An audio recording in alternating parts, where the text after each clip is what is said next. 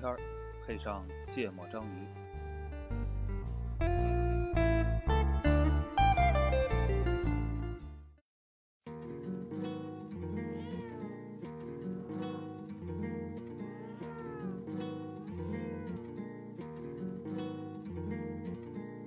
当台上空空如旷野，台下泱泱成大河，崇拜、回味、高潮、眼泪，都有些不合时宜。或者说，这里需要一点灯光，对，就照在那儿。再往右一点，不，再往后一点，不对，就照在那儿。舞台正中央，舞台正中央。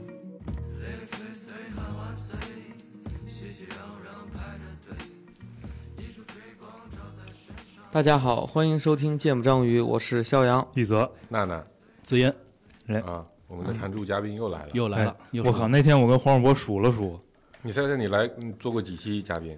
十七，不止不止，啊！十几期好十像得四期，啊十四五期的样子。是是要给我结账吗？对，这个占了我们啊，百分之什么时候 什么时候交钱？对，什么时候交钱？通告费 来了上好几次节目的没没买过票是吧？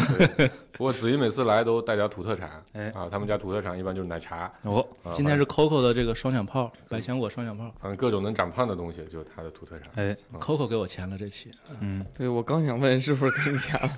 来吧，录什么？就我们上一次，嗯，录过一期，就在紫莹这个刚要大红之前 啊，对吧？录了一期叫《冉冉上升的娱乐明星》。哎，我想起来了，嗯。那次其实也是疫情居家，嗯，咱们刚恢复面对面录音第一期，不久，对对对对，在酒店。不是在酒店，哦，那一次不是在四二七，对，那个在酒店那次是那啥，是我说那是他刚开始说脱口秀录说我我刚开始说脱口秀的时候，开始去开放麦，对啊对，那是咱们仨录的那次，啊对啊，那会儿还没有上奇葩说，哦，对，那是那是二零年疫情嗯，刚开始的时候，嗯，后来二一年一有有一次，反正，诶是二一年吗？反正你是你奇葩说哪年播的？二零年奇。葩说二零年对，那就底二零年六七月份，反正嗯就奇葩说刚要开始播那会儿，然后录了一期在四二七，嗯但是录了一期叫《冉冉上升的娱乐明星》，哎呃，聊一聊这个行业的内幕。嗯那一期就完全什么都不敢聊，因为嗯真把自己当艺人了。我操，那期是我们唯一一次剪辑节，目历史上剪辑量最大的，一次一泽一泽讲完了给我看看，我发现还有就是需要剪辑，又剪了得有三遍小十分钟，特别认真。可累了。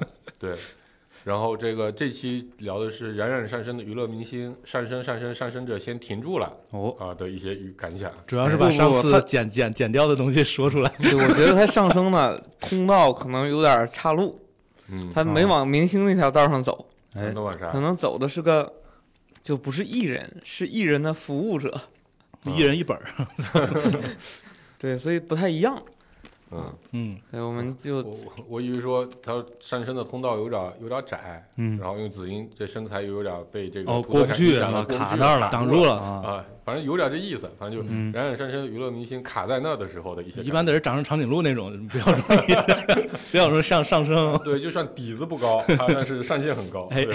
哎，他录完，就你录完那个奇葩说，咱录的那期，好像也是提问，嗯。是吧？嗯，嗯，就是我关心的一些问题。对对，就这期是怎么着？还这么聊？对，没问题，我就嗯继续答记者问，哦嗯，，这你们就随便问啊，对，刚我才这话题怎么来？能能说不能说，只要我知道的我就都能说。嗯，这这 反正我现在这心态非常，就是一来你们哎一来我自己确实没什么流量，二来你们节目流量比我还小呢。你你得调整一下你的心态。为什么？你要觉得不能说啊，你最好就别说，你知道吧？这剪挺费劲的。不，我我我听出来了，子英今天打算靠这节目这一期节目搏一把。哦，你对吧我我我上次来就给你们贡献了一个什么十大那个推荐，我争争取再贡献一个。不过他主要要搏一把，就是妈的，上回很尊重这个行业，很多不敢说，这次反正也拦不住，拦不住了，非得说出来。我这我以为 没有这个，没有这么强烈。我开玩笑。别碰这个线。对，嗯这个这个对采访吧。对，已经已经得有要剪掉了子莹的粉丝老说咱们这个设备不行，真不是我们设备不行啊主要还是子音不行啊，是，对吧？就他那声音忽远忽近，真跟我们这没关系。来吧，来吧，你先说说现在状态吧。嗯，我现在的状态就是就是很累，但是赚不到钱，哎呦，哎，是不是上来就是很刺激？感觉我们很熟悉，其实 其实跟进这行业之前没有啥太大的区别。这个这没什么好奇的。就是我我第一个想问的问题就是赚着钱呗。这是所我为啥这么说，就是因为所有人在了解到我上完节目什么什么什么之后，肯定第一个问题就是这个。对，因为我多多少少后续你的工作就是转型之类的，我是哦，对，了解是了解一些，一部分的对嗯啊、所以我觉得可以给大家讲一下，就是在那个原来的那个通道上嗯，赚着钱没？十块钱也算钱啊，就是你你得你讲一讲对我去，你这个太敏感了，什么你量级就肯定看上来肯定没有就不能说了你我这么这可以说可以说，啪啪打脸咱们这种就是就首先肯定没我就是那个正经工作赚的多，啊，对这个这个对基本上可以了吧？差好远，聊有可无，还是说也算有一点可观，对你来呃说是一个强有力的补充？就是最好的时候，嗯。最好的时候可能能持平，嗯，但是大部分时候差很多。你比如现在就又就经常会有连续好几个月完全没收入的这差差很多是差出一个数量级的，呃，不止，哦，不止，那那就没什么。一个有可能月有可能能月收入几百块钱，这没这这很正常。我好的 因，因为因为我每笔收入都会列出来，就是会啊做那个那个表嘛，就真的有每个月有有一些月份是几百块钱的，不，那你几百块钱，它是一个什么样的订单呢？就不它不是订单，就是演出，就是那个脱口秀的那种拼盘演出，就是一场四五百块钱，哦，OK，那，就有订单的时候是挣钱的日子，对吧？嗯？嗯，不就是卖票就是不挣钱的日子，能这么理解吗？卖票是不正常钱的日子是不，他？没有啊固定卖。你是说那个商商单是吗？对呀、啊，是对商单是相对来说就是这个月能挣着点钱，肯定是我接了商业的活嘛。啊，对吧？对，就这个月千八百块，就是正常的脱口秀卖票。对，就是如果卖票卖的好，也能稍微多一点，就跑场跑的多一点的话，但是我一般就是不太勤奋，跑的也就是不太不太多。比做播客啊挣点钱有限。啊，嗯那那还差挺多，咱一个月就六毛多。你们这个六毛多是一个什么样的订单？哎，一个月有六毛吗？我我现在查一下，不是是广告点击吗？是这种啊，对，就平台分润。啊？我刚才只有这种能能能有这个个数数量级，这小数点后一位这千倍的收入差距啊，嗯这很大了。千倍了咱三个人在摊，这上万倍了。，EPCM 按人均收入来算的话，嗯，可以。对，赶上子银这个这个收入高持平的时候，这这个收入差太多了，还是做脱口秀比做播客赚钱。就这是嗯钱啊，然后它嗯侵占你时间吗？呃，占的非常多。就是刚开始的时候，这个呃，就刚刚上完节目那会儿，很多人就说：“哎呀，你这个呃又忙本职工作啊，又做这个事儿，你这时间管理管理特别好。”我那是特自豪。对啊、哥们儿时间管理管理的好，哎，就是一会儿做这个，就做会儿这个，做会儿那个，然后两边都能查开。后来发现完全不行，就是那个时候还是事儿少。嗯，就那个时候只需要做两件事儿，就是除了本职工作之外，只需要做两件事儿，一个就是日常写段子，嗯。然后一个就是那个上如果上节目的话，就就为那个节目写点东西，嗯。只做这两件事儿，完全那个那个还是完全能能能能能摘开的，因为那有一个什么好处啊？没有一个人逼着你，就没有有所谓服务的甲方逼着你给你一个时间点，然后你这时间点必须得做完一个什么事儿，就嗯相对自由，嗯是吧？我写段子，我想写就写，不想写拉倒，嗯是吧？节目的话，反正它有一个期限在那儿，但节目一般不会有很大量的这种这种创作。嗯但是后来慢慢发现，你接一些活儿，你要你要想赚钱的话，要接一些那种就是撰稿或者是讲课那种东西，嗯这种东西是有明确的时间点的。嗯然后就是有这个时间点反，复创作，对吧？对，有有这个时间点去逼着你，然后并且要反复改这些事儿就。就广告狗我们都见过。对，这就是又变成另一种乙方，就是另另一种 CP，、嗯那个另一种就是内容内容提供者，嗯就是跟跟本职工作也没有太大的区别，所以非常侵占时间，而且就是相对来说赚钱没有那么高，就性价比是很低的。嗯，就这么讲哈它。是个服务行业。以前那个李诞是负责写稿子的，对对，他们都是都是都是从这时候过来的，对吧？嗯他是写稿子，后来自己讲。子银呢是自己先讲，讲完现在成了写稿了，对就讲不行 吧，没有那么大的商业价值了，是不是？对，出口转内销。嗯，啊，其实说是那个所谓的你们看到的台前那些脱口秀演员，嗯大部分也也都要做这写稿的工作。就他以前是写自己的嘛，现在是写现写给别人对，现在也要也要去写稿啊，也要写给别人。也要写给别人。OK 嗯对啊，你看那个什么吐槽大会，对那些明对星的稿子，啊对，吐槽大会现在在好像他那个最最早的时候就是一个编剧对一两个明星，嗯，就是第一季、第二季的时候，然后第三季开始好像就是三个编剧对一个明星，啊其实就赚不着钱了。嗯，就是嗯刚开始的时候，编剧很赚钱，那那那个吐槽大会的编剧人人才也比较少吧，对对对，编剧很嗯少，后来相对来说就多一些了，然后我就刚查了一下，咱每个月五毛二啊，啊确实没到六毛哈毛吧？这这这不容易啊，这个。到六毛早发了。然后侵占时间吗？这 你们这时间占用还好，这他妈现想到这儿现录开录之前十分钟定话题，这也太牛！没有什么采访大纲，没有这个，没有那个，也没有从来就没有过甲方，太厉害了，这。那那那五毛二就是纯赚，你就 设备不知道净利润啊，净利润你的投资。的设备这个折旧你还没回来呢，哦，这个哦，对，还有我他们是有是有一套设备的，嗯，嗯，这设备嗯这设备多少钱？好几千呢，嗯哎，赚赚个赚个一万多个月就能回来了。差不多。向天再借五十年，对 一万多个月是一千多年啊，行了，行了，可以了。就是我我到这个行业之后，就发现数学能力下降了很多，这不太会算算数了。你数学太好，融不进这圈子是吗？所以所以升起完了，就是他比原来忙了这。这个事儿是这样，就是如果要是我开录之前，我跟黄主播说，嗯、这个行业有一些 easy money，就是大家都想去赚那个 easy money，、嗯。就是所谓的你刚才说那些商单，嗯就是商务活儿，嗯。就比如那个做个直播，然后嗯。哪个哪个哪个哪个公司开年会，请你去那个出席。现在还有公司开得起年会，是啊，现在这市场不好，肯定就没有了。啊就是以前多，以前啊尤其是第三季、第四季刚播那会儿，那还脱口秀演员很火，就是嗯。各各个大公司开什么年会都都会请过去。啊，嗯，就是做这不是还有什么商呃房地产开业剪彩、什么车展这些活动，这些活动蔡依林、萧亚轩老去那种活各种堂会，对，然后就是各种品牌发布会，嗯。哪个银行哪个啥就做个品牌发布会、产品新产品发布会、手机发布会这种，就是非常爱请脱口秀演员，就是呃会非常爱请艺人，就是这种钱是容易赚的，嗯。就是你。不用你所有的安排都有经纪公司帮你打理，嗯。然后稿子你基本上也不用自己写，有人帮你写，嗯。然后那个什么各种服装乱七八糟都不用你自己准备，嗯。你就到了点儿过去，然后坐坐头等舱，然后住五星级酒店套房，然后到了点儿过去出席两个小时的活动就回来，然后哎钱就到账了。这种钱是最容易赚的，就嗯真正的艺人明星，他们是每天有大量的这种活儿，那个叫艺人。但是这个行业就是你因为赚不了，赚没有这么这么多的赚这种钱的机会，那你就只能去赚那个辛苦钱。所以就是我现在这种状态，就大部分的这个所谓的收入来源还是自己去跑场做演出，就几百嗯块一场这种，然后去嗯跑，然后还有那种给给那那样的 easy money 的艺人写稿。听起来像个服务行业。对，嗯其实其实编剧脱口秀编剧撰稿这个行业就是一个服务行业，它就是一个服务甲方的行业，就是甲方让你呃做做一些宣发，帮帮着那个宣传什么，还有他们不让你写什么。就是就就就就又走入那那一套逻辑里了，嗯。嗯，哎我问一下，你刚才讲的这个赚这个快钱的这些艺人，不叫不叫快钱，不叫快钱，就叫嗯。easy money。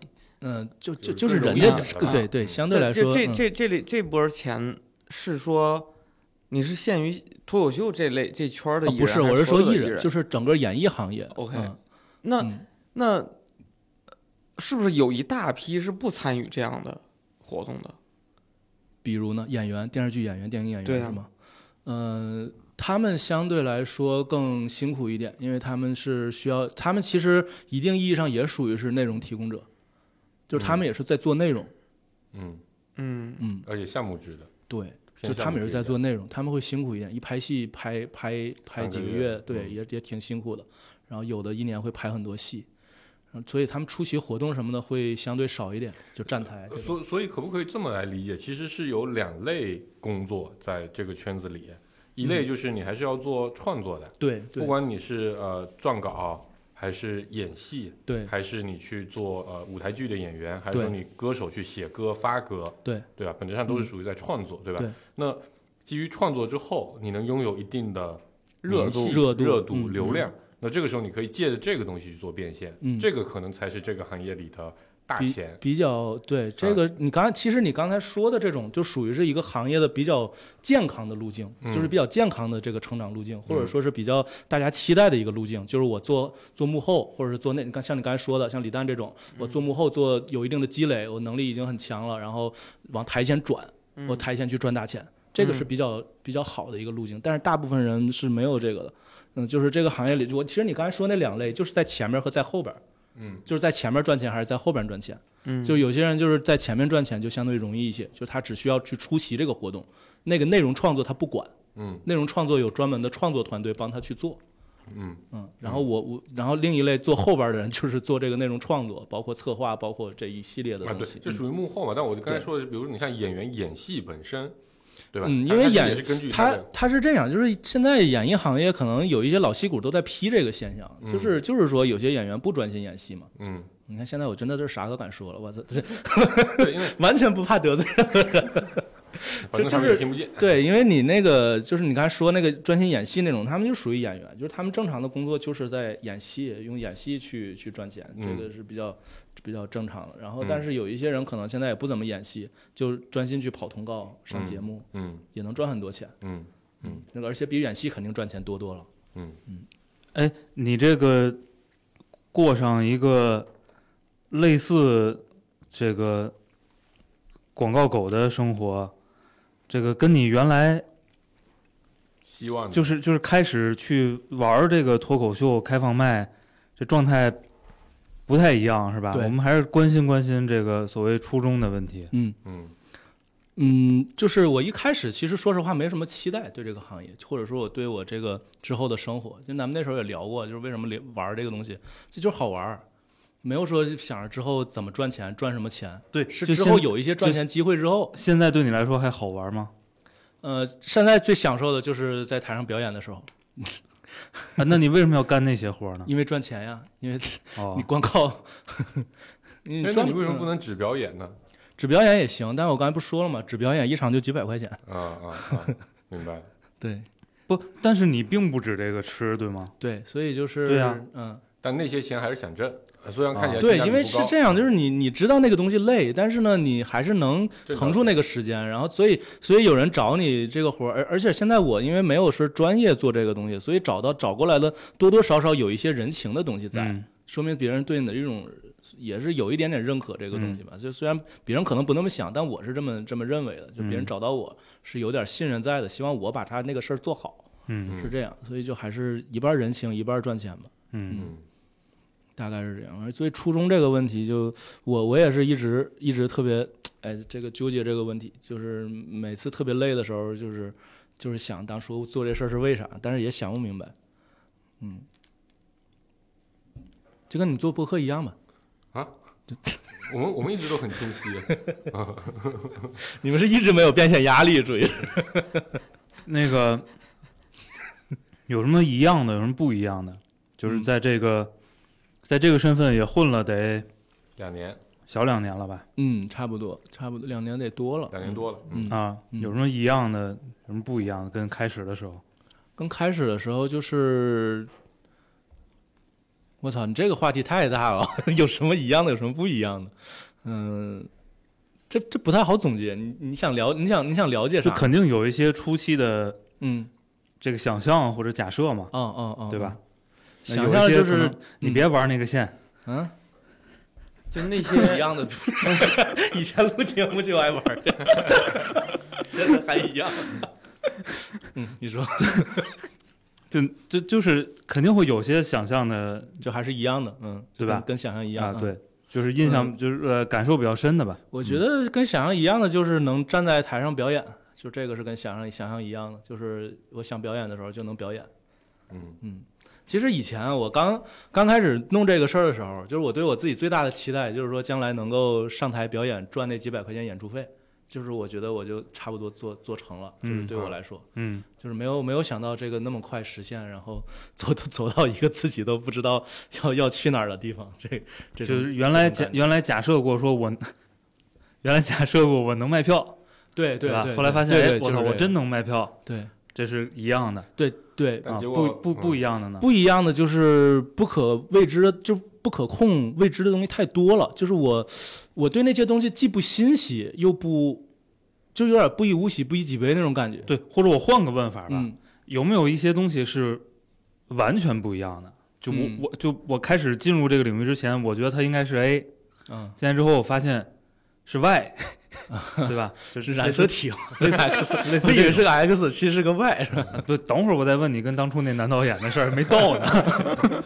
你你注意点儿，注意点儿。啊，赶紧嗯嗯，那那就是赚钱，我觉得就是赚钱，就是没有真的没有想象中的赚钱那么容易，没有那么多。啊，就是即使是那个我所谓的那个 easy money，、嗯。就是它其实分级也是很严、很很差别很大的。嗯。就是有人可能一个通告这就是四位数、五位数，这就是那个当年的这个新浪首页顶通，跟个这个某个特别细分的栏目边边角角的广告位一样，对吧？对都都是靠流量挣，钱。同样是艺人，但实际上你的通告费差别是非常非常大的。嗯，就有些有些人可能就几千块钱，嗯有些人可能几万、几十万、几嗯几百万，脱口秀演员有上百万的，嗯就是就是这么大的差别。嗯嗯，所以就是不一，而且不一样。我觉得有一个地方是啥呢？嗯，就是有一些有一些东西的获取，让我觉得有点儿，有点儿，嗯，说始料未及，或者说是何德何能，就是那种感觉。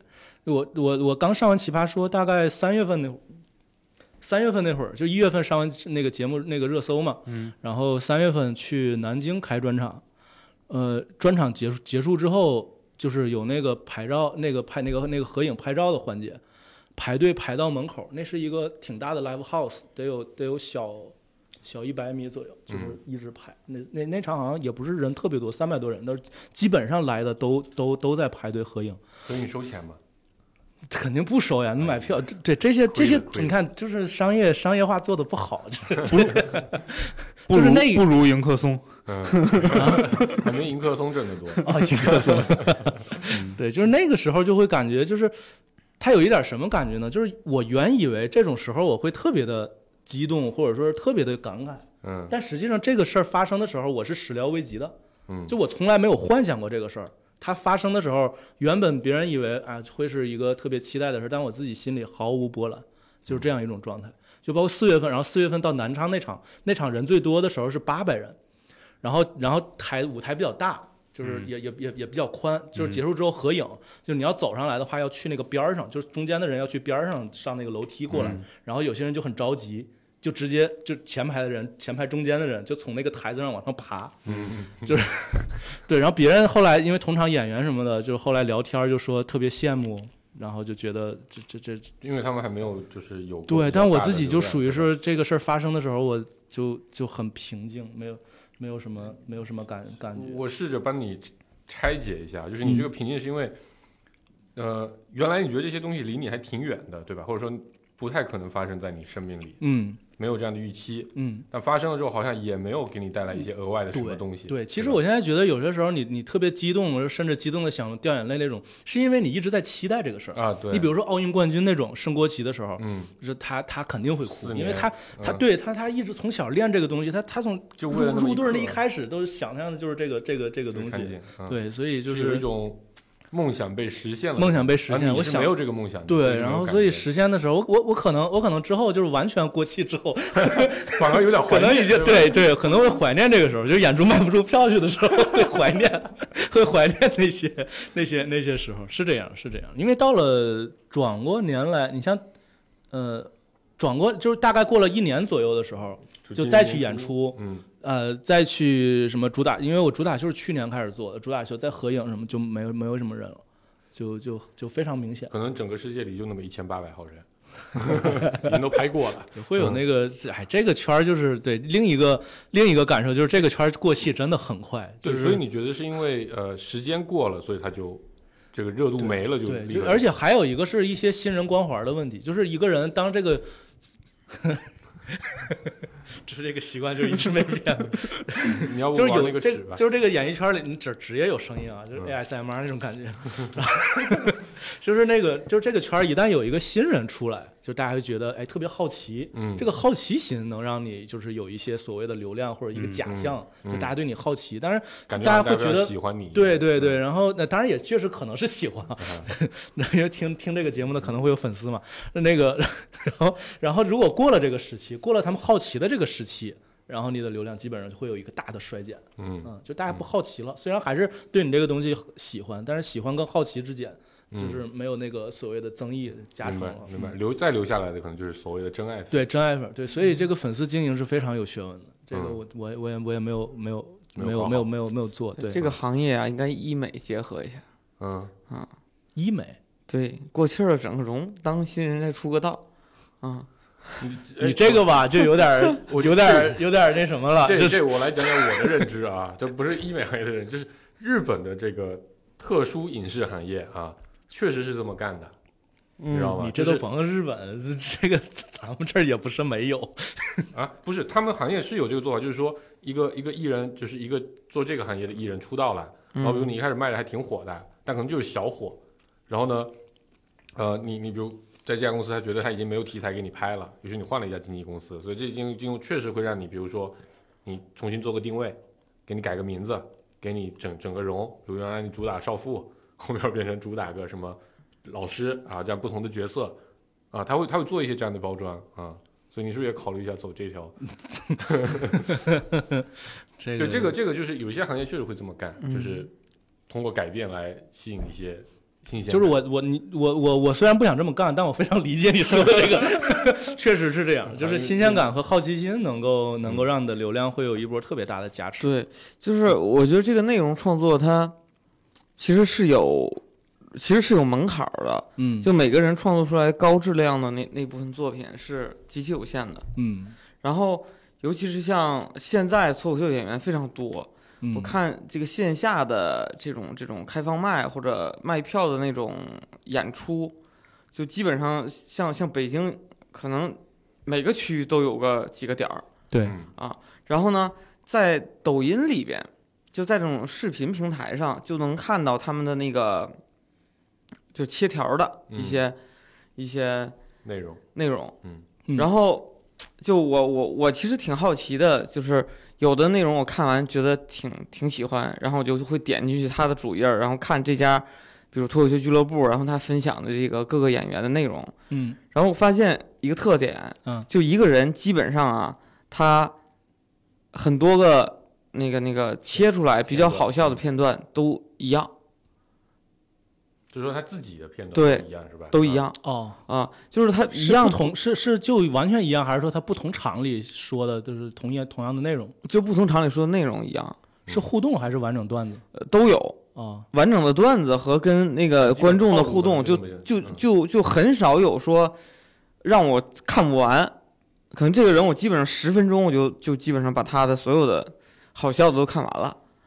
哦，那是不是就是不光是说你的新鲜感给观众带来了这个他最初的那个关注，他可能会觉得我操你江郎才尽了，对吧？你对对对吧？后续关注你再关注你，你没有那么多像像当时上热搜的那那么新鲜感的对其实我觉得“江郎才尽”这个词儿本身就是一个带有一些好奇心带劲的东西，就是嗯他好的好的好奇的是你的才，嗯，就是你后面其实这个行业或者是内容创作行业很很这个这个难受的一件事儿，就是你只要不能超越，就意味着你倒退了。嗯就是你，比如说我，你你你出道的时候，或者说你被人认识的时候，你是一个八十分的或者一百分的水平，那么你维持这一百分的水平是不够的。你你你必须要每一次出现在观众视野里的时候，这个分儿都要提升，就都要有改变。就这个不是不这个这个不是我个人的观点，是是很多很多所谓的这个前辈们 聊的一件事儿。你比如我那那会儿跟那个那个那个黄志忠吃饭，嗯他就一说他从第三季开始，因为他第一季就开始参参赛嘛，嗯从第三季他他是第三季还是第二季拿的 B B King，就是那个、那个那个那个冠军之后，他就每季都在改变，就他每季都要变一些方式。就包括后来他老被人诟病的说那个上价值，呃对上价值，而且有套路的话嘛，说嗯哎我们讨论的是什么，而不是什么，这嗯这这种，就嗯他自己就说这个其实是他就是他之前想改变，想刻意改变做的，但是很快又被大家摸透了，就是所以他下一季又要改变，嗯呃所以他第七季的时候已经不知道要怎么变了，就是不知道怎么去带给大家新鲜感了。就每个人都在这个行业里，就是每个人都在想给大家怎么带来新鲜感。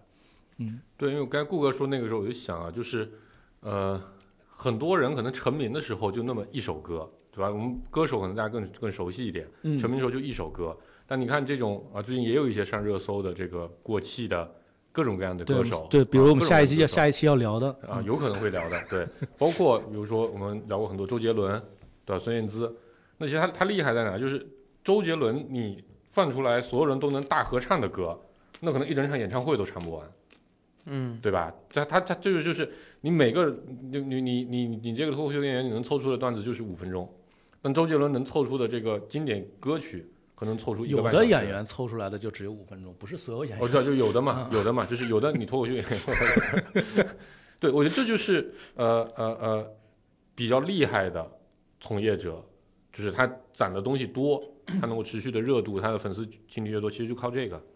嗯，理论上是。嗯，对，因为那天那天呃呃呃，就周杰伦演唱会那天，我突然发现，嗯其实我我最喜欢是他前两张专辑，对吧？然后在在那之后啊，不呃第四张也还行，但之后其实我就听的少了。但你会发现，他每一张专辑都有那么一两首歌是非常非常受很多人喜欢，嗯不见得是像他第一两张专辑那种就是全民大家都会，嗯，但后面其实有很多我是不听，但仍然有大量的人在听。所以他办一个演唱会，每一首歌，假如都我大合唱。每一首歌你吸他个嗯五千人，对吗？他三十首歌，他也能吸他十几万呢。嗯，他是做那个做那个流量生意。不，这本质上是个流这个我觉得这就是这个，这我理解啊，这就是这个工种的特点。基本特性，对嗯，对吧？嗯，这打咱有这个做艺这行，其实一直都这样。你就是为了吸引一些人。过去你讲的两个最关键的，就评价一个一个做艺的人啊，嗯最关键的两个词儿，绝活。一个词儿叫你得肚囊宽，嗯所以肚囊宽就是你会的活多多。嗯啊。第二个叫你得腿儿长，嗯就是你跑的地儿多。嗯嗯，嗯就这两个要素结合起来，你嗯就是个呃比较厉害的一个一个艺人，嗯一样。嗯其实这一行就是你你比如说脱口秀演员或者说是什么艺人，你他最终归根结底，观众喜欢的是这个人，就是你得通过你的作品或者什么的，都是作为切入点，都那那那些都其实都是切入点，然后最终他是对你人的认可。你像你像比如那个。你像你像说周周杰伦，其实他刚开始的时候没有那么火，嗯，就是他是通过不断的这种呃类型的音乐，然后不断的这个好的作品的输出，大家通过对作品的认可，最终认可到他这个人，嗯就是形成一个天王，就包括你说的很多很多首歌这样，嗯对，哎，嗯。啊，就是我我不知道你们这个是怎么排辈儿的啊，反正 就就就就你们这一波儿，你们这一波儿行业还没有辈儿，哦还没还没活到有辈儿的时候，不讲师承是吧？不是不是不讲，而是年号太短了啊，就反正就是跟你同期，呃，啊，你就说吧，我大概明白这意思，就是这个同期冉冉升起的人，嗯大家肯定有差别，对吧？可能两年的时间过去了嗯啊，你觉得什么构成了这个差别？就跟你混的最不一样的，肯定也有一堆人不玩了，对吧？对，这是很多对吧？嗯肯定也有一，可也有也有一些人比你玩的好，对不对？没有啊，行，有有有有有有有，没事，肯定有，肯定有，就往下比也行。嗯我就想知，我就想知道差别是哪些方面的，以及什么东西造成了这个差别。嗯，我觉得这个差别，嗯，一两方面吧，就一嗯。个是肯定还是内容创作方面，就是我我我我相对来说比较爱弄这个玩意儿，就嗯是而且稍微稍微摸摸到了一些方法，嗯。这个可能是我跟一些人的有有一点差别的地方，就包括最近我在弄那个课嘛，也也也也是说要有一些，因因为毕就是能够在短时间内创作出大量的素那个这个这个内容，还是有一定的方法，这这这是一个，因为大大大部分创作者其实在这个行业还是没有没有自己的方法论，或者就是创作比较靠靠这个偶然，性，嗯，对对对，这是一个。另外，其实最重要的还是，我觉得还是观众接受度。就是我是占了一个非常天时地利的人，就是太早就上了那么一个节目，被大家认识了，所以我的，所以我现在就是很多东西都相对来说好好好发展的多。就比如我上台说东西，我不用自我介绍，对，我不用太太多的去自我介绍什么，然后大家就能知道我是个是是是在做什么。嗯然后开启其他一些赛道的时候，比如做课呀什么的，这些嗯都相对容易的多。嗯然后其他对其他那些朋友，可能他嗯没有踩到这么一个便利的条件，嗯、有一些东西太困难的话，可能就就就就不太不再弄了。嗯嗯，就呃，第一点好理解嘛，对吧？这其实属于这每个人的这个产出的质量肯定会有所区别，对吧？嗯然后第二点，我觉得其实就是因为你比如借了奇葩说这么一个势头，嗯呃呃，让你连接了很多的观众、喜欢你的人、粉丝，whatever 叫什么，对吧？然后有了这些为基础之后，你后面其实再来做一些事情，可能比如就像你刚才说，我达到一个要排队合影，对或者我我想要跑演出场子就能有，哪怕几百块钱嘛，对吧？对我也能去赚的这么一个一个状态里。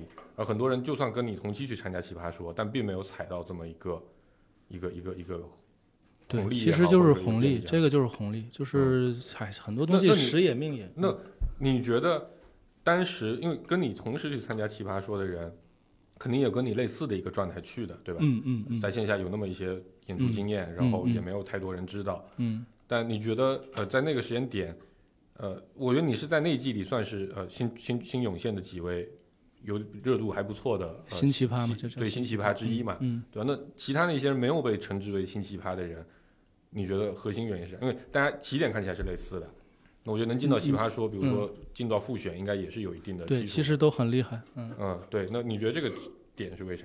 我我我为什么你上热搜，人家没上？我我觉得吧，其实我当时是吃了一个很大的行业红利，嗯就是就是人设。其实现在嗯我们在说脱口秀什么时候，我也在一直在分享这个观点，就是人设这个东西，它就是一个双刃剑，在开始的时候很好用，因为嗯大家能通过一个人设认识你。我在奇葩说海选的时候，那个就是还没有录，还没有进录制，就是那个线下嗯海选的时候，嗯就是有导演组有一些小观众在，嗯有有一少部分观众在那个那个那个线下看。嗯然后我当时因为那个比赛前先自我介绍嘛，我就说嗯我那个本职工作是个程序员，然后我嗯我那天刚好穿了一件格子衫。我就无意中说的时候，然后就就就稍微稍微那个就拉了一下这个格子衫，然后场下就疯了。嗯 我当时根本没有意识到这个东西的重要性，然后那个嗯之后就就就说段子什么的，大家就特别接，就是接的、嗯接的接受度非常高。就是你占了这个行业内没有对对，穿格子衫程序员的红利，嗯，啊，在这个行业里，当时还没有穿格子衫的程序员的红利。对，还没有这个红利被我吃到了，所以到脱口秀大会没有那么好，因为脱口秀大会程序员太多了。嗯然后那个那个后后来海选完了，导演就跟我说，你上节目一定要穿格子衫。嗯，然后所以我节目我没有买，我到节目的时候，所有那个服装组就是都是格那个服装组给准备所有的衣服全都是格子衫。嗯就到最后我要再不淘汰都没服装穿了，就是 节目组给我准备了好几十身格子衫，全是格子衫。嗯嗯，就是吃到了一个这个红利，大家可能觉得就是，嗯其实喜剧里很讲的一个东西叫预期违背，嗯就是大家认为某一个东西应该是什么样的。啊，但你呈现出来是另一个样儿，哎，还嗯挺合理，嗯大家会觉得特别接受，就是因为你程序员在大家的印象里是特别矮板，是是特别直，是特嗯，头发特别特别直少，，对，头发特别少，就是特别相对来说窄一点那种、嗯。那种感觉。但你突然出现一个，哎，相对来说还活泼一点，能讲段子这种，就颠覆了一些呃，嗯。颠覆了一些人啊对、嗯。对这个行业的认知，嗯。所以大家会觉但又得，保留了一些元素，呃，对，保留了对比如保留了格子衫这对，保留格子衫这种东西，所以嗯。对，所以就是呃。吃了一些这个人设的红利，所以我嗯觉得这个是最大的、最大的不同，就是被大家记住。我刚才不说了嘛，最最终归根结底其实是对人的认可。嗯，就作品什么的也是也是要让大家认可你这个人，但是你通过作品去认识人，他肯定需要一个很长时间的积累。嗯像我刚才举那个例子，周杰伦不是不是第一张专辑就火的，《可爱女人》没有没有特别火吧那会儿，嗯，应该是到呃小火，范特西，范特西是啊范特西大火，然后到叶惠美的时候，大叶惠美是最全民了最全民，晴天什么的就全民了。对你得通过不断的有作品输出，大家才能嗯认识你。然后，然后但是你通就是你你什么所谓人设这种相对容易一些。嗯你比如说那个那个今年的那个那个那个智胜是吧？嗯，对吧？智胜他可可能上台，呃，对他上台可能，呃，当然我不是说这智胜段子不好，其实智胜创作能力很强，但是他现在的问题是，他创作能力再强，他不可能强过他的这个人设的这个东西。对智胜我第一次看他演出的时候，我我还没有说脱口秀那会儿，他上台嗯前三十秒，他一句话没说，观众一直在笑，我也一直在笑，这个快笑背过气去了。就是老天爷赏饭吃。，对你一上台，大家就已经接受你了，就就嗯就是这个这个这个。那时候他也没有名气嘛，对吧？他也没有名气，但是线嗯下就就就特别好笑。他上台之后，然后他第一句话，我我长这个样子，大家一看就是讲喜剧的，下边就疯了，嗯，就是这种感觉，就大家一上来就认识你了，这个就是差别，我觉得差别就在这儿吧。嗯就是特型演员的好处。特型特型演员，这迈 克尔的特型演员，这两年，这两年跟这个粉丝啊有什么好玩的故事吗？没有啥，我觉得我我我觉得我在就是就是跟跟跟粉丝的这个处理上是是做的特别差劲的，就是、嗯就是我是那种，就是咱俩咱俩接触时间比较长嘛，嗯就我是那种不是不是特别喜欢被被人就是就是就是特别了解或者说是就是特别特别黏着那种、嗯那种人，就是我、嗯我我我我会有一个距离的那种那种那种概念在，嗯但是但是刚开始的时候我又把握不好这个距离是啥，就是我、嗯我刚开始就又又有一点儿是，哎，我我其实我也不是明星，就是你别、嗯别把我明星当明星那么看，嗯然后就跟着大家一起打游戏啊什么的这种。嗯然后后来慢慢就发现，可能我还是做不到，我还做不到。就是你哪怕是生活当中，我也不会跟跟跟一个人就是。就就就就就就见天儿地在一起天天儿聊什么的，嗯。就是对，就是就也会也会隔隔隔开，然后这个时这个时候可能就就有一些比较尴尬的事情出现，就别人会觉得你，呃，反正，对，就是哎，其实有些时候就、嗯。对他可能也不不一定非得这么说，他可他可能他心里会传达出一这么想对对对，反正就是一直走没有维持好这个事情，走的不近，然后因为走的不近呢，可能也产生过一些对，而且有的时候我可能会刻意去拉开一些距距离，但是这个嗯时候可能别人就会不太理解，但我也没有办法解释，嗯，嗯，就挺难的，所以跟粉丝没什么故事。嗯，呃，挨个问是吧？挨个问，想问有有遇到过比较奇怪的粉丝？那太多了，我们知道 有一批有一批粉丝，我们也不能说他奇挑怪。那挑太多了，这挑挑这不这个这个就咱们就过吧。我觉得粉丝啊这个是这样，不就是说知无不言吗？这个东西。它啊主要它你说到自己有一点人不是不不嗯不是涉及我的个人，我涉及别的别人的别人的个人了，嗯这个不太好。嗯，嗯，那个我不知道你都接触什么甲方啊？哦，那个甲方有什么？因为奇葩的甲方故事，我们各个行业也流传着很多。这个咱可以互相交流。就是 我觉得我遇到的奇葩甲方还好，没有。其实我遇到的甲方不是奇葩说对你不错啊，别这么说人家，说说葩别的甲方。甲方，那是爸爸，这是真爸爸。那个那个没，因为我刚才不说了嘛，找到我的甲方大多数都是一些这个有有有一些人情关系背书的，嗯所以说大部分都还好，没有没有特别特别过分的那些。嗯，然后就是嗯、会有一些稍微稍微权威一点的平台，就是可能审核尺度会会特别严。哦，嗯，就这个，如果大家想听的话，去看我第二个专场。我第二个专场有一个 有一个段子去讲这些东西的。嗯嗯，开始掌握到了一些带流量的技巧。哦我刚才已经带过一回课了，你知道吗？就是 回头在这个公众号里，然后就附上那个链接。来了十五次还没交过钱，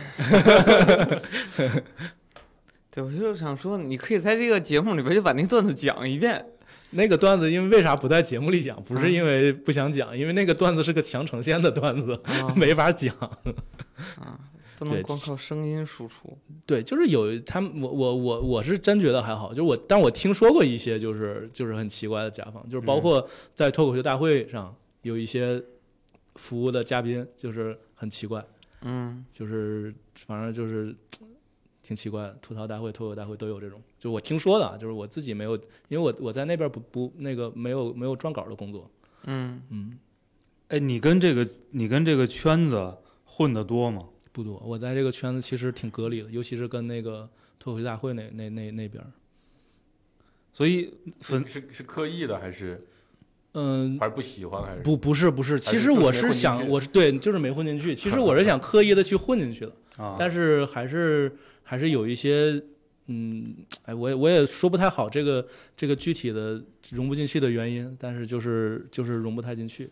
我今年今年是主动跟效果解约了，四四月四月初刚刚刚生效，哦，咱们这期节目有爆料，哦啊有那爆料嗯，对也可以报吧，放放到标题里，嗯，那你别别也别这样，哎呀，那个我解虽然解约还有你看这流量就是这么溜掉的，你知道吧？所以那那后来是是签了新公司还是？啊，没有没有，我其实跟效果本身也是分约，啊。就或者是我是把把一块线下演出的业务给他了，然后啊主约还是在米未嘛，啊。就米未跟他有一个那个分约，然后我把那个线下演出的约是之前跟米未切出来，然后给效果了，嗯。但是后来就是把这块约给解掉，所以跟效果现在基本上是属于没有没有关系的一个状态。嗯，嗯。反正反正我问了几个啊，跟粉丝对吧？也没怎么一块混，嗯。跟甲方啊也没怎么一块混，嗯。跟同行没也没怎么混进去对啊。这那你你们问吧，我就我就到这儿。就别问我，就别不要纠结于我。哎，那你你听过这里面最劲爆的八卦是啥？最超越你预期的，别人的事儿。哎，你看这个话题尖锐了。这个没事儿，你有一你你有一朋友这我们也常用啊。嗯，这个话题我想想哪方面的？太多得想。就是就是，比如说，我觉得常见的就呃，给你给你点思路引子，嗯就是外面老在传，原来、原来都不信，怎么可能会有这么离谱的事儿？嗯，就去了之后发现，我操，真是这样。就外边老传娱乐圈特别乱嘛，对对啊，比如说嘛，我也没啊进去啊。想乱也乱不起来呀，都已经做好了乱的准备了。没有，这个这个确确确实不了解这个这个东西。不一定是乱嘛，但比如说，比如说一些不是你要是说我指指名道姓谁谁谁跟谁谁谁有一腿，你觉得这个东西啊，能播吗？我我我也没期待你说这个啊，你期待是什么？我肯定让你期待落空。你看，没有没有，就就就比如说嗯一些一些一些一些呃，刚才收入也说了一些嘛，对吧？就是发现差异特别大，啊对对，嗯，但比如说啊，就是八卦里老爱说的啊，德不配位的，对吧？耍大牌的啊，然后这个耍大牌靠关系的，耍大牌儿那太多了，是吧？对对，耍大牌太多。就常见的耍大牌的方法最，常见耍大耍大牌的方法就是你给他写稿子，他是不认同的，嗯。然后他就有有这么几种不认同的方法，嗯。一种是那个那个，就是他觉得你这个你写什么他都觉得不好笑，啊，他觉得不好笑，觉得这跟我们这个原来哎。产品经理的老大一般都对，然后还有一些 笑点高不是罪啊。然后还有一些啥呢？就是那个那个他要写他自己的内容，他觉得他那个好笑，但是你从专业的角度，你知道那个东西什么玩意儿，就是，嗯，但是他还觉得他那个好笑，他就这种一般怎么处理？这种一般就是有的时候可以推推嘉宾，就是编剧是有推嘉宾的能力，那个我不我。不服你了，对对啊。对对，你自己写去吧，呃，就节目组直接就退掉，就不让你上了用这不用这个啊嘉宾了，对是有这样，嗯，然后那个，嗯，其实最难搞的就是要往自己稿子里加内容的这些，嗯。嗯，就是他他有一个所谓的喜剧审美，但他这个喜剧审美是不在点儿上的，嗯。就他可能做过一些所谓的喜剧的节目或者什么的，因为咱们早咱们其实，在脱口秀这种艺术形式出现之前，嗯。咱们是有很多类似的节目的，嗯，就是除了相声小品那些真的好笑的东西之外，那其他都不是真的好对笑，是吗？对，就是搞什么笑笑话大全什么那种，就是每天读、哦读什么，就有很多这种类似嗯的嗯节目，或者说是什么。然后这这些所谓的供稿的人，或者是这这这这些从业者，他们会有一个喜剧审美，但他们的嗯喜剧审美是那、那样的，嗯，他不是脱口秀的受众的喜剧审美。啊，明白，对，然后你也你也不能说他那东西真不好笑撒狗，血嗯，是吧？呃，撒狗血，对，就是叫也不不是他不是撒狗血，是是很。就是报纸中份儿的那种笑话大全，你知道吗？明就是 就这种东西，它其实并不能把脱口秀的观众逗笑，或者说并不能把咱们逗笑。嗯所以这个这这种是比较比较难的。嗯有很多啊，我不是指名道姓某一个人，嗯嗯嗯，因为他担心，他担心他当时服务那些嘉宾来听咱们节目。不会的。我我劝你最好指名道姓两个，你知道吧？这样你就你你你这个卡住的那个瓶颈你就突破了。对，这样我们那个标题呢就不用写这个嗯。紫银主动解约效果文化，嗨，对，我们就可以直接说你那个嘉宾叉叉嘉宾耍大牌退了什谁么谁谁嘉宾是没有 退编剧是吧审美，对对对，编编剧直接退到了他，就不一样了，你就嗯。不用上上那个标题了。就大部分大部分的嘉宾其实还比较好，尤尤其是、尤其一些老老老老艺术家，其哎，你说这没用，说这没人爱听。没人啊嗯，我我我不好的就是一些嗯算了，年轻人越年轻越爱耍大牌。紫英合作过的嘉宾里，年轻的都不行啊！这标题怎么样？这个大家又不知道我都合作过谁，这样可以啊，这样可以。然后刘畊宏特别好，刘畊宏，但刘畊哦，刘畊宏也不年轻了哈。就我我比较想了解一些，嗯就是普通观众嗯不知道的事儿。就比如说，在之前那个那个，我忘了哪个节目啊，就他那个那个那个字母字母牌儿，提词器，哦，提提词器啊啊，这可以聊。就被被。拍到了，大家哎，很多人才知道说啊，原来他都是按这个提稿词器来来嗯读的，嗯嗯嗯，根本就应该就是吐槽大会吧？对，吐槽大会忘忘了嗯。是什么了。是吐槽大会，一定要啊一定要说是吐槽大会，因啊为正经的脱口秀演员肯定不会做这个事情。啊，是的，是的，嗯所以就类似的事儿啊，就是我我理解他他我并不一定说说这个事儿一定是错的，嗯嗯。对吧？因为你不是专业演员，你去你去完成这个节目，他提提示你很正嗯。常。就还有什么类似的事儿，他其实隐藏在后边儿，我可以跟你说但是我们观众根本就不知道的，讲一讲。我我可以说一些啊。这些事儿。就首先第一个啊，就是我们所看到的所谓的线上这些脱口秀，它统称叫做脱口秀综艺，嗯或者说脱口秀节目嗯。它的核心词不是脱口秀，而而是综艺。嗯所以说，他所有做的事情其实是为综艺服务的，这是一个前提。然后在这个前提上，咱们可以聊几个事儿。就第一个，你说的这个呃提词器这个事儿，呃，有一些我们看到的在表演脱口秀的人，他其实并不是脱口秀演员。我刚才也说了，很多艺人嗯，所谓的呃，就是他们某他们相对容易的那个工作是吧？嗯是有人给他们撰稿了，他们不会，他们是不是自己去写稿了？那么吐槽大会大部分就是这样，刚才咱们也聊到了几个编剧对一个嘉宾这种。那么在这个嘉宾的稿子不是自己写的这个前提下，那么大概率他是不会背的，嗯，因为咱们刚才说了嘛，就是出席活动是吧？有些对吧？这个总共就四个小时，总共就俩小嗯四个小时都多了。啊，总共就 俩小时，嗯，背这稿子按他们的可能需要六个小时，呃，有可能对，有可能他就就就是就是不不不去背。另外另外，大部分的嘉宾我们也不推荐他去背稿。嗯因为你你这个东西在在一个这个没有没有一个熟悉度的情况下，你去背的话，现场效果反而不好。嗯。因为你会有一种背词儿的感觉，因为你在场上其实要留意很多东西，嗯。你的每一个气口，然后每一个这个这个这个断句儿哪块儿加手势，就哪块儿它是有一个排练的东西在的，有一个嗯。舞台调度的东西在的，这些东西你在场上是要记的。嗯。你如果要是词儿还要还要不熟的情况下还要去记，你你可能对你的呈现是是是最差的。所以一般我们去，比如说服务一些企业、企业开年会这种撰稿，我们都不推荐那个嘉宾去背稿，啊、嗯。就照着照着手卡念就好了，这样是最能保证舞台效果的。这个是一个专业的解读，嗯，所以说看提词器其实是专是为为的是保证节目效果，保证的那个综艺的那个效果，对、嗯对，嗯这样效果是最好的。嗯嗯，你去背词儿反而不好。嗯嗯，所以这个首先第一个它是合理，就所有的嘉宾都是编剧给写的稿，有没有自己写的？嗯，就比如说你是说吐槽大会那些非非脱口秀演员对对，比如？说那个嗯谁，那个脱口秀第一人，脱口秀第一人是谁？脱口秀第一人不号称老罗吗？从来没讲过脱口秀，哦，从来没有讲过老脱口秀罗那个段子，我我这个我还真不太清楚还不啊真不太清楚。他有可能是自己写的，就是有一些演员是有自己写的能力的。OK，就我我我我比我我知道的，比如那个第一季的薛之谦，好像就是自己写的稿，你这玩意儿加钱吗？自己写稿？不知道。第一季因为我觉得第一季第一季第一季因为编剧少，很有可能那个嘉宾自己写稿而且我觉得大老师应该也自己写稿，他稿一般人弄不了。他他那压抑不住，你知道吧？这这这刚开始聊第一轮谈判，稿子已经写五遍了。一一一一遍稿自己能叨叨五叨叨出来五遍的感觉是吧？对，所以那个估计得叫编剧删稿，不就旁边得有人 控制他控制到拿的不是提词器，他旁边拿计时器。有可能。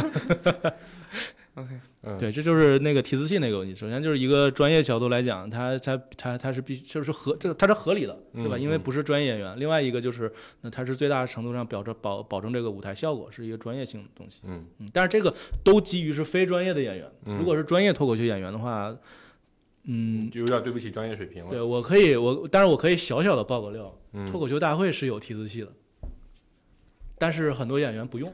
嗯因为因为就是那个东西有点干扰。其实其实提词器这个东西，如果你搞得足够熟的话，它肯定是一个影响你的东西。嗯就是它这个东西，如果你不熟的话，它它是它是有正作用的；但是你熟的话，它是有反作用的。嗯就是它会锁你的视线，嗯而且而且我不知道你们有没有做过这种这种舞台上的这种讲话的没有东西，就是就是你你一旦看了第一句，你停不下来，你就不会再抽出来就背了。嗯。就人有这么一个思维惯性，所以反倒不如你你你自己呈现出来好。或者有些有有些演员他用提词器只是写提呃提纲，就嗯列一个提纲在，嗯，但是所以脱口秀大会提词器有，但是很多人不用。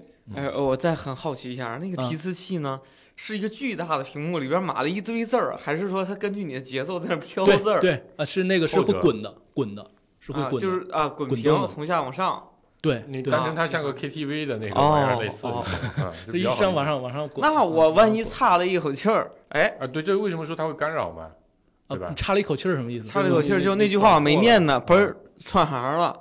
我我那句话说什么我也看不见。般来说，就是翻提词器的人是挺专业的，他他哦他他听过你，或者至少跟过你彩排什么的。，OK，就如果说，它是一个综艺，综艺它它是提词器后边还是有个人专门负责给翻的，专门人翻，啊。包括我们去出席那个所谓的什么活动所以，跟 KTV 那字幕是不一样。是不一样。对对对，你 KTV 要加点钱，也有人给你翻嗯嗯，啊不，那个本质上就是个，text。就是个 Word，有人搁那滚滚滚鼠标，就是对，只不过就是那那翻页笔不在你手里。对，对啊，就这么个东西。对对，啊就是这意思。好好，嗯，对，我很好奇，来，咱继续。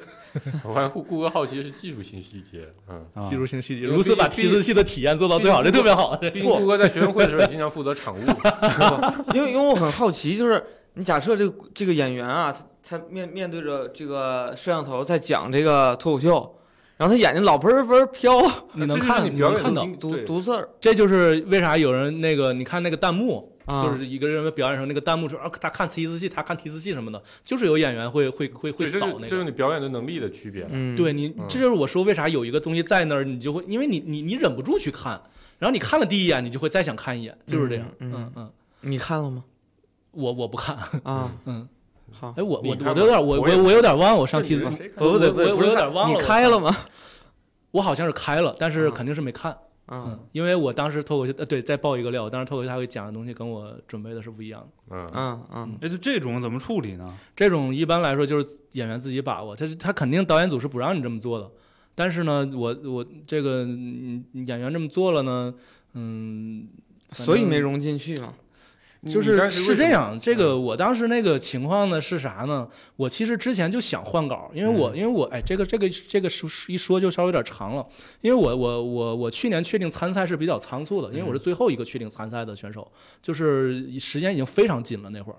然后导演组让我交稿的时候，我也我我当时还在处理一些很很多很多事情，但是嗯。工作交接还有还有一些其他的东西，所以我就随便给了一个稿，我就把我专场那个那个前面截截了五分钟内容嗯。给给给过去了。这他肯定是很草率的，但是后来那个就一直在围绕着这个东西去去读稿改什么的，所以我然后去开放麦试，那会儿开放麦吧，呃，他是给七分钟的时间，嗯然后呢，这段稿子就是在在那个表演的稿子是四分半，所以你讲的时候是可以再讲一些内容的。就我每次开放麦去讲，后边那部分都比稿子这部分要效果好得多。嗯所以到后来我就想换稿，但是呢，因为你换稿的话，就意味着一大堆审核的流程，它走不完了，所以我就只能用那个稿。然后我这脱口大会真录的时候，我不就就到后边车轮战了嘛？嗯，因为你在车轮战啊，上来一个豆豆，第一个豆豆上来四个灯，嗯，然后就意味着你后边的选手想晋级的话，首先你要四个灯，并且还要跟豆豆去 PK。嗯所以这个时候我知道我那个稿子肯定顶不住，嗯所以就我就我就我就现场就就就说了说了别的段子了。嗯嗯，这个在下来之后有形成一些麻烦吗？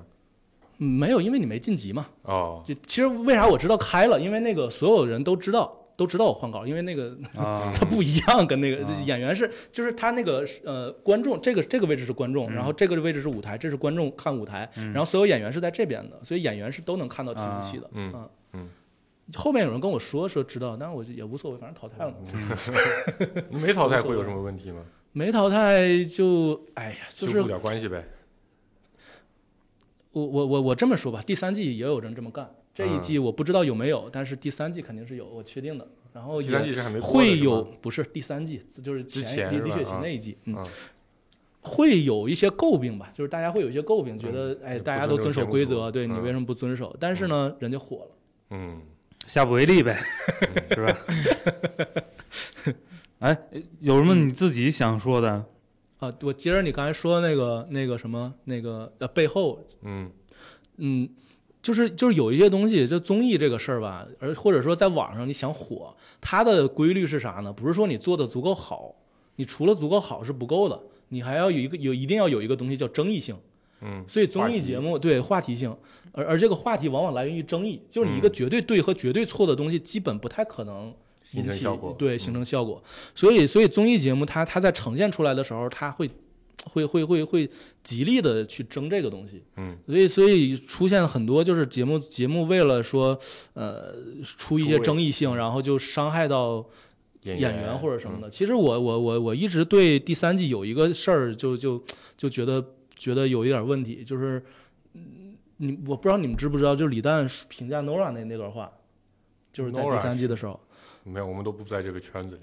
对他当时是这么一个事儿，就是 Nora 那次，Nora 是一个演员，嗯上海的对上海一个演一个小女孩，然后她是那个特别爱讲英文的那个，对吗？对哦对对对，她然后特别有优越感，对对，嗯就是就是李诞当时啊在那个节目上去去去评价的，对，嗯就是说他这个不要太有优，反正是一段批评的话。嗯，然后节目组把这个东西剪出来了。其实我我我的观点就是说，你李诞说当然没有任何问题，就是作为作为不管是作为评委也好，还是作为公司的老板，或者是作作为节目组都没嗯有问题，是吧？咱都可以说。但是这段话对选手肯定是有影响的，你要放出来的话，所以节目组的剪辑，我觉得这个问题上，这这个事儿上是是是我不太认可的。所以这个事情其实并不会跟演员去商量，对吗？演员没有任何要求节目组剪辑的能力，这是我在奇葩说确定的。就是嗯我当时说那个，就就跟奇葩说问过，说我我我我觉得，因为我们有一期叫什么独立女性还是什么的嘛，嗯然后我就说我说这句话是不是不太合适？咱们可以可不可以剪辑的时候别别别剪？他嗯说导演都没有要求剪辑的能力，你们更没有，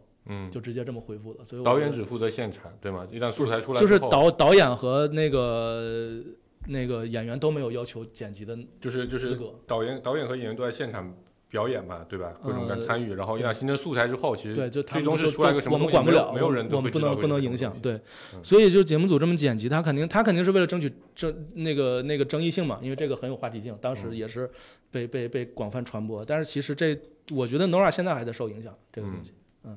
就就这样就不太好，就是就反我我我我倒不是说我是米未艺人我就去去替奇葩说说话，嗯就是奇葩说在这个问题上是非常注意保护演员的。就奇葩说我知道很多在现场出问题，而且问题很大的人，就但是奇葩说还是选择了保护他。嗯就有些人其实，在现场的表，其实爆个小料，就是有些人在现场被马老师批的也挺狠。啊，但是但是专业角度的批评是吧？大部分是嗯、你不管什么角度的批评，就是有一些，我觉得有批评，或者是有一些，呃，言论，我觉得在现场都无所谓，就大家都就聊聊聊天嘛，是吧？嗯你有有什么观点都可以说出来，但是剪出来就不一样了。嗯，嗯，所以就是奇葩说没有没有就是特别严重的这方面的问批题。批谁这样。嗯但是 Nora 那个事儿让我觉得，就综艺，就那个事儿，当时就让我觉得综艺确实挺难的，很有很有风险，很有风险这个事情。嗯嗯，主要综艺的宣发预算都比较有限，基本靠上热搜，对吧？嗯，什么东西好上热搜？对对，现在也是，现在你这个这个做什么节目都是，这这一第一先想的是能不能上热搜，有哪啊些东西能上热搜，嗯对，然后是为为了这个东西去做节目。就包括我现在就是所有人找我写稿来的时候，一定会问一个东西，就是 能不能帮我们写一个 能上热搜的东西，因为他知道我上过热搜嘛，嗯他就觉得 觉得我还能写一个上热搜的东西就很难。你就跟他说嗯可以写一个这个东西一百万，然后你就花其中的八十万去买一个热搜。不好买，是买热热搜第一可买不到。不，你不用买热搜啊，你就去抄一个，然后就上热搜了。上热搜很容易，对不对？抄别人的 抄别人的稿儿，哎，那上不了吧？不就是这个 也得看谁洗这个抄袭事件本身啊，啊，抄袭事件啊。都，上不了。抄袭事件那也是因为上热搜。也是因为刘德华才能这么热的啊，对嗯，奥迪哦，对对，那是因为那是因为刘德华呀，嗯。对，嗯。嗯，你看当年那个，对市面上多少超创意的公司你，你当年那个白凯南抄那个张博洋的时候，嗯。白凯南在在《欢乐喜剧人》上表演，嗯。那都没上热搜，哦，呃，那那那倒没上到热搜第一，就是 那那都多多多那个那个那个那什么的事儿。圈子里比较大牌的了，对吧？对对对嗯，大牌超另一个大牌。呃还有还有什么你自己想说的？我没啥，你们有想了解的什么东西吗？我们想了解的你都不知道啊，你这你没混进去其。实也不是后边后边想怎么弄啊？嗯，我说你呀，啥计划，啥规划，让粉丝们帮帮你。让粉丝们帮你们粉丝帮帮我，买买课，学，学怎买买讲，对对对。怎么讲。后边主要就是就是讲课，只是后边主要赚钱靠讲课了，就大家关注一下公众号的那个二维码，嗯，课卖多少钱啊？啊，试听课一块钱啊，一块钱进直播间聊聊天啊，嗯，啊那个具体正式课多少钱，直播间会说啊。呃之后肯定会变成商人，我觉得所有人最后他妈一定会变成商人，太难了。不，这个跟我们节目的论调不一样，我们认为都会变成骗子。一再下一步一个人。一个意思，一个意思。那不是说了吗？这个那咱们那期节目叫什么？资本家的事儿，那能叫骗吗？啊，是吧？挺挺挺难挺难的。就是刚开始我弄这个课也是那个怎么说，就是想奔着做干货、做内容什么的，嗯，然后发现转化率也不好。还是话题好好能，还争议性好能。后来就是嗯没有办法，你必须得加入很多卖课的这个这个因素在那个那个嗯公开课里，嗯嗯，没办法。所以你过一段时间，我们就在那个什么什么抖音啊、快手啊、微博各种那种商业号上，什么对吧？最近又流行一个新的大镰刀。啊，对，然后开始就开始发，现在其实然后在脖子上套个圈儿是吗？现在其实你看那个音频平台，嗯。因为我听音频多嘛，基本上音频平台的前贴，要么是呃这个游戏要么是卖课的。嗯，嗯。什么游戏？各种游戏嘛，哦，那个那个戏广告游戏广广告都哦是游戏或者对我去都都跟我有关系啊，嗯，嗯，挺好。处在两个最挣钱的行业，嗨，但是赚不到钱，我是怎么做到的？教这你，这这赖不得比，所以你挣不着钱，赖不得行业，你知道吧？我我从来没你这干行业，我教大伙儿挣不着钱，对教大伙挣不着这钱，这屋轮不到你。哎，所以你开那个课是教大家说脱口秀不应该怎么做，脱口秀不应该怎么做，怎么做怎赚不到么做赚不到钱。钱？对，对，连续二十场没有爆梗，我是怎么做到的？这不行，这不行。啊，换我没有，我我我没有没有没有想聊那个课，就是嗯只是一个这样吧嗯，这些比较比较特殊的、不好公开说的，我嗯们私底下聊，聊完之后咱们仨聊的时候把它爆出来。嚯啊，我们有一朋友啊，哎呦，你们在补录，你们在补录一期，我操！我们有一朋友那天说一这么事儿，是吧？说了一个脱口秀行业的事儿，我他妈这他们就知道是谁了呀！不不我也不说是脱口秀，我有个啊朋友在一个行业啊，我们这里面有一个女的，我们这行一个男的，我们很多认识那么多人，一个女的和一个男的，那不很正常吗？你啊 你们想听一个女的和一个男的的事儿？没没什么可说的，差不多先这么。着嗯啊，这期就到这吧。然后希望子音能这个别别卡在这了，再往上走走。对那个嗯编剧和老师的生涯可以，哎，这个通道可以顺畅一点。对，啊辛苦钱能够赚到也行。嗯对，然后最后哪天成为一个大明星，对啊，给我们带带流量给我们带带流量啊，，带我们赚赚钱嗯啊。哎，我们到时候你这样，你你站那边，你说你粉丝合影一百块钱，对吧？嗯大家肯定说骂你黑心，我们说跟我合影五块，哎对 对吧？我们也能这这这好挣，对，不，我是觉得你们应该去开课呀！我这这这就像摆在星巴克里的依云矿泉水一样。我告诉你，我们在节目里说过，生意都是连着干的，对，连刀的镰这是我，们所谓的连锁生意。处不成同行就变上下游。我刚才接着想说，你挣完钱，然后我们就有辙了，你知道吗？就是想往这儿说的。行吧，挺好嗯。拜拜。拜拜。停不了的推土机和通货膨胀，有多少歌写给此刻？大减价的狂热，正冷漠的按摩每个懦弱游客。最伟大的大招，请你偷走日落。从被掐出的喉咙传来一声，让明天早上这个事实消失，让刮胡刀和口红都消失。拆开盲字心思，挂电话之前重复了太多次，唯独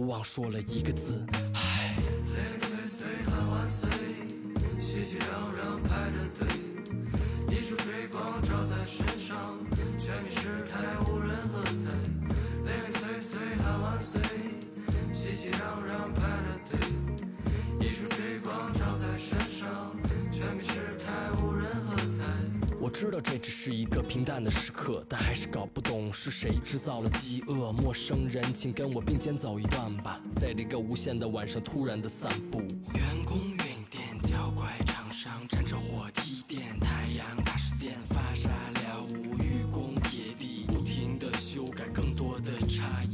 见了所有没有入睡的等待，谁在鼓掌？天安门前唯一的乞丐，尽情崇拜吧，却只能置身墙外；尽情呼喊吧，但是没有回声传回来。我们都明白这无数处不在，再没什么意外，无人喝彩。我们都明白这无数处不在，再没什么意外，无人喝彩。